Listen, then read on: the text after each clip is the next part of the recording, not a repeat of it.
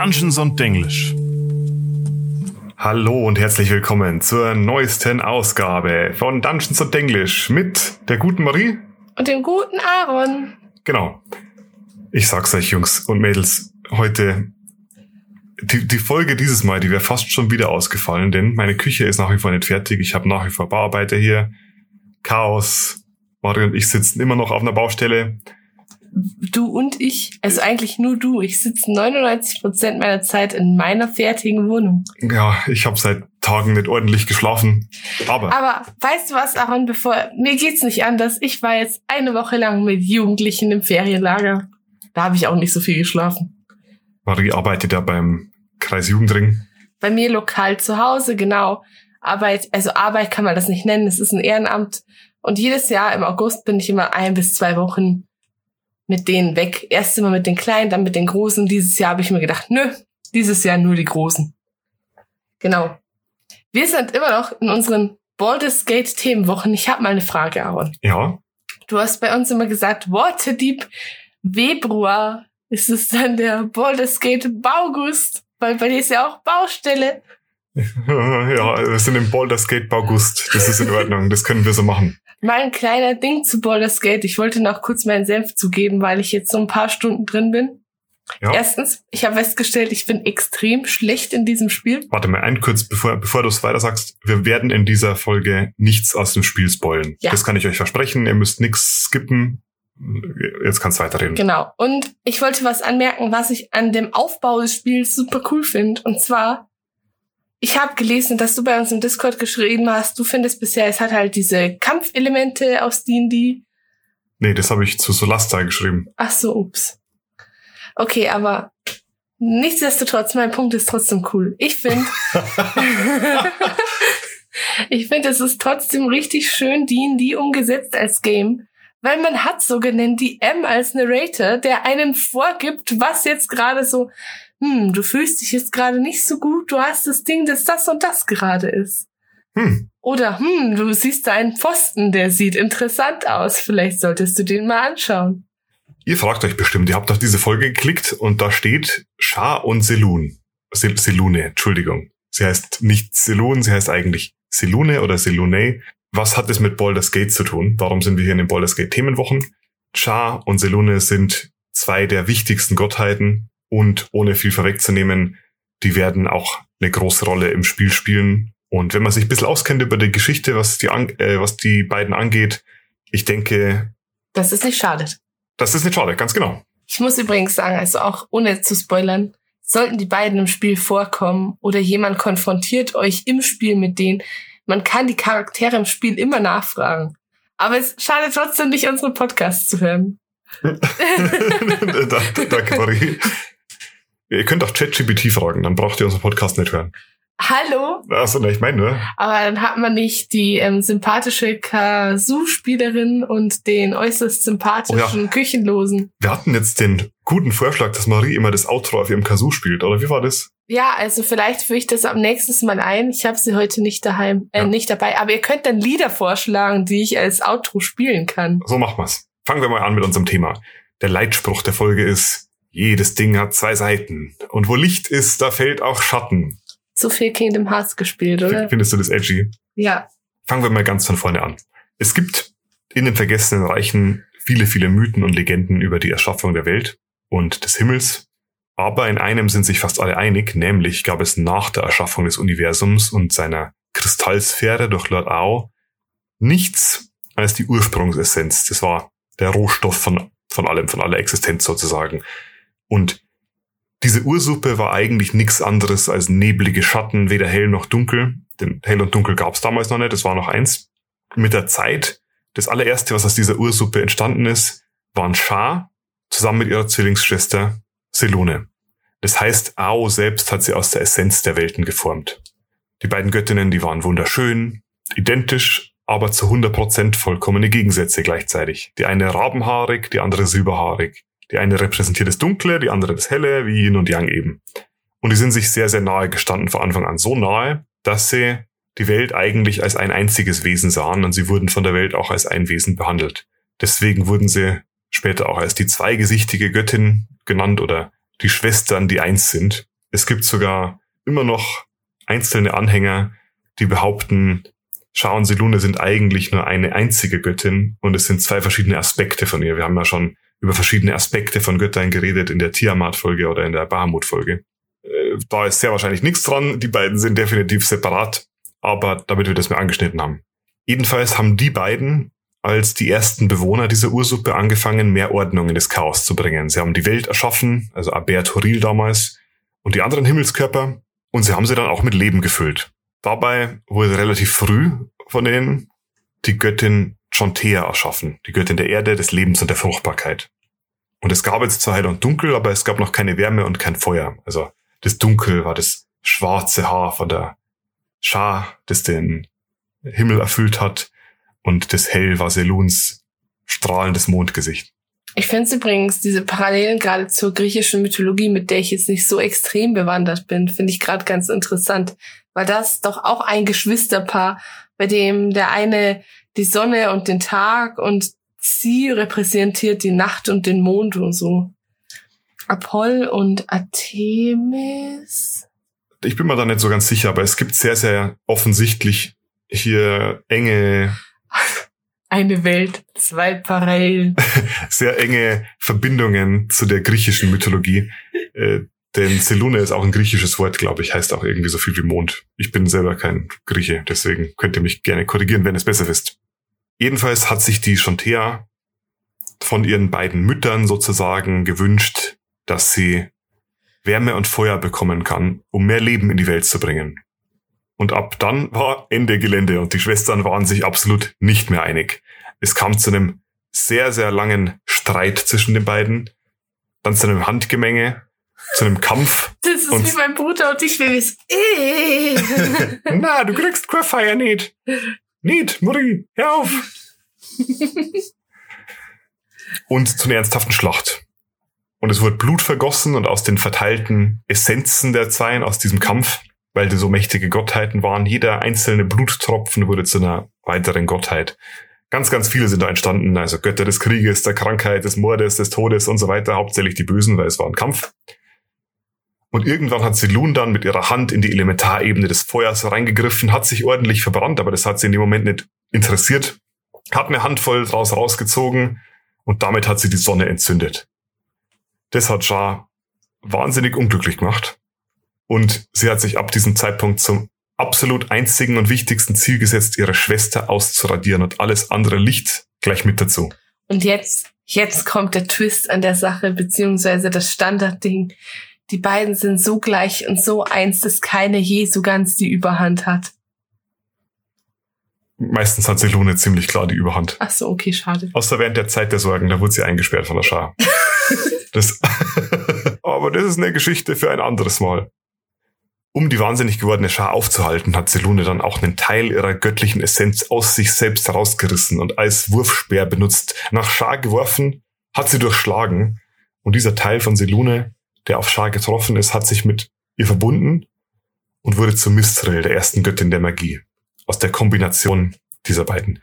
Mehr dazu in unserer Mystra-Folge. Ihr könnt hier ein Kreuzchen bei eurem Bingo machen. Ich, ich verweise ständig auf die Mistra-Folge, oder steht das im Bingo drin? Ich weiß es nicht. Ich ähm, könnte mal nachgucken, aber wundern würde es mich nicht. Ja, jedenfalls quasi seitdem sind die beiden Schwestern in einem ewigen Zwietracht gefangen und meistens arbeiten sie gegeneinander. Hier und da hat mal die eine die Oberhand, dann die andere die Oberhand. Meistens ist Selone ein bisschen besser dran. Jedenfalls kreuzen sich ihre Wege unaufhörlich immer und immer wieder und wenn es wirklich, wirklich sein muss, dann können die zwei schon auch zusammenarbeiten. Zum Beispiel war das so im Krieg gegen die Primordials, im, im Dämmerungskrieg gegen die mächtigsten der mächtigsten Elementare. Aber ja, ich würde sagen, das ist so mal als Basics das, was ihr wissen müsst über die Geschichte der beiden. Die mögen sich nicht, sie sind beide sehr mächtig und sie haben sich seit Ewigkeiten gegenseitig bekämpft. Sollen wir mit Schar anfangen oder mit Selone? Fangen wir mit Schar an, dann können wir wahrscheinlich in meiner Vermutung mit was Positivem enden. So machen wir's. Schar, die Meisterin der Nacht, die finstere Göttin, die dunkle Verräterin, die Verführerin der Schatten und die schwarze Göttin, ist die Göttin der Dunkelheit, der Nacht und der Geheimnisse. Sie wird ganz oft als mysteriöse und zwielichtige Gestalt dargestellt, die die Schatten und das Unbekannte beherrscht. Und besonders oft wird sie von bösen und machthungrigen Charakteren verehrt, da sie halt so viel mit Dunkelheit, Intrigen und Verschwörungen assoziiert wird. Sie verkörpert die unvermeidlichen Aspekte der Dunkelheit, die in der Welt existieren, und ihre Anhänger glauben, dass aus Dunkelheit Macht erwächst. Shah ist ja die Schwester von Selon und deswegen hat sie eine sehr, sehr enge Verbindung zu ihr. Auch wenn ihre Ziele sehr klar von ihr abweichen und das merkt man bei ihrem Portfolio. Jeder Gott hat ja bestimmte Sachen, über die er herrscht. Also zum Beispiel ganz klar, Seluna ist die Göttin des Mondes, Aurel ist die Göttin des Winters und so weiter. Je Ich mächtiger, Entschuldigung, ich find's gut, wie du immer Aurel bringst, weil du so obsessed bist mit der. Au- Aurel, beste Frau, Mhm. be- beste Eule.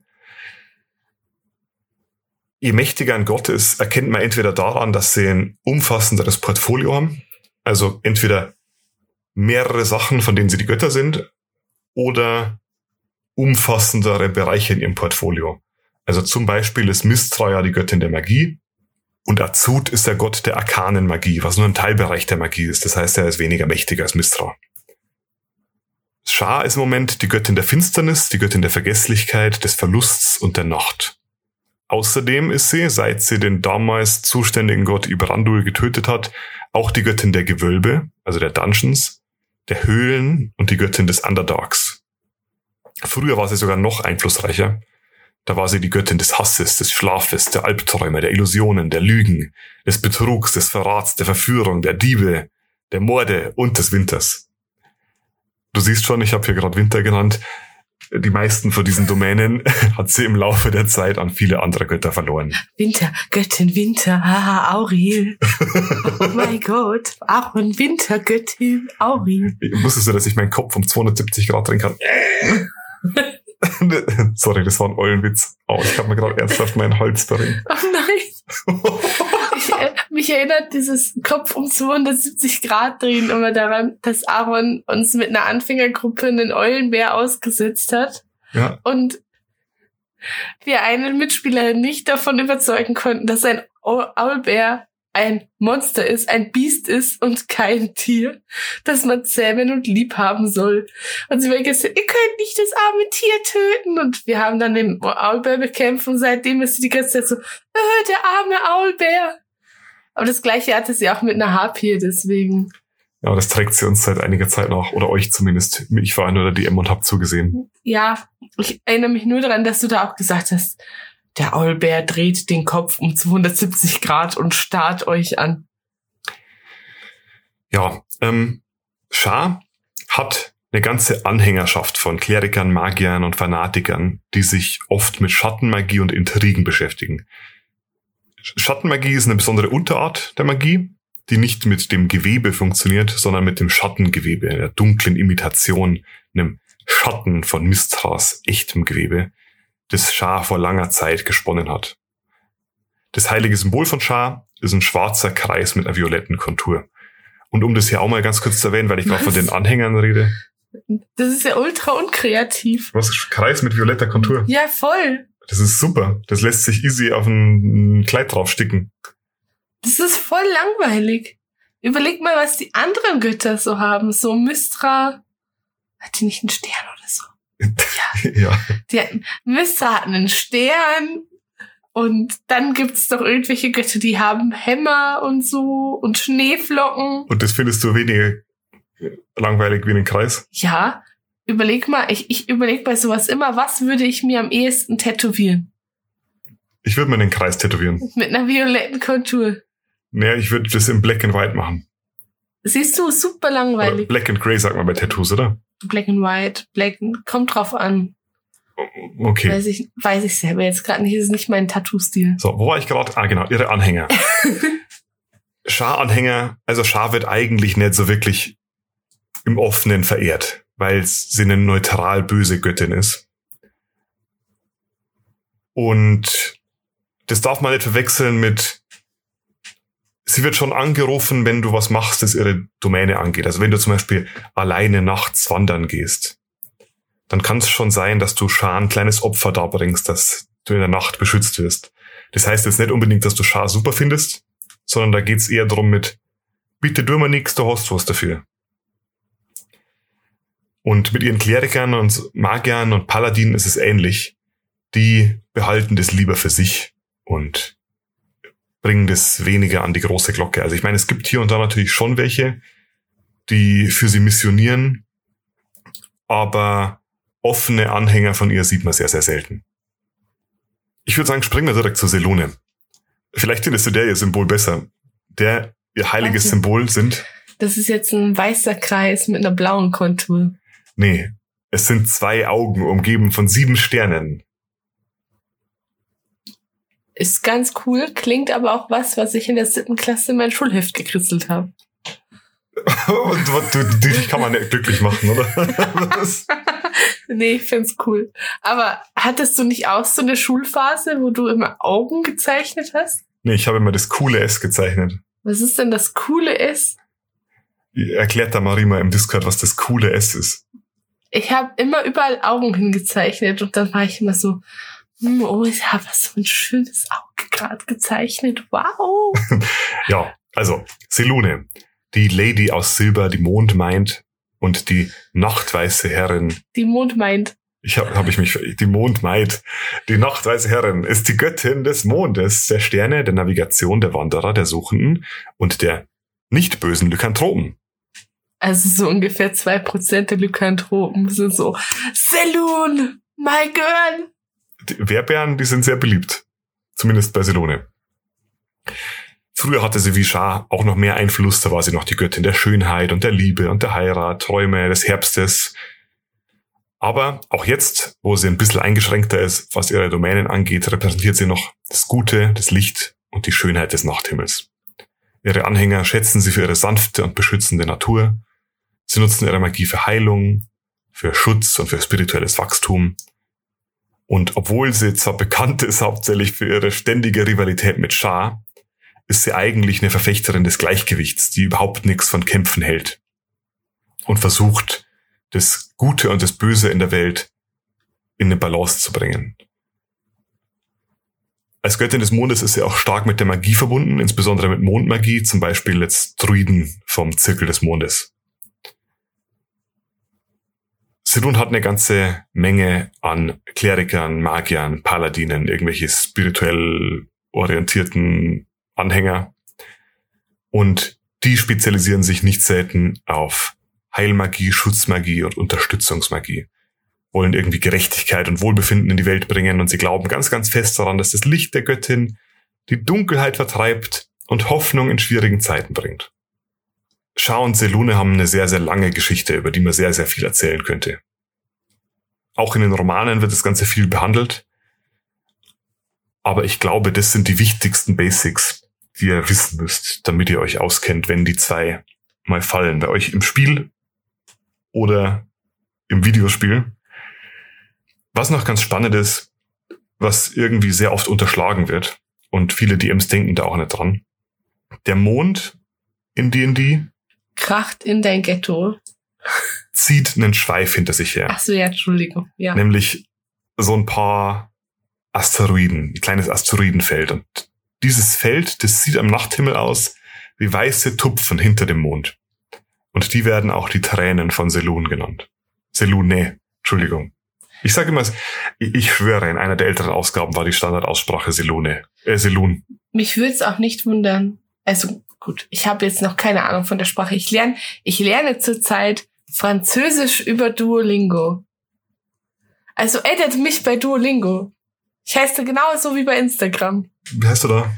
Marinandel. Okay. Genau. Und edit mich, das motiviert mich bestimmt, wenn Leute sehen, dass ich lerne.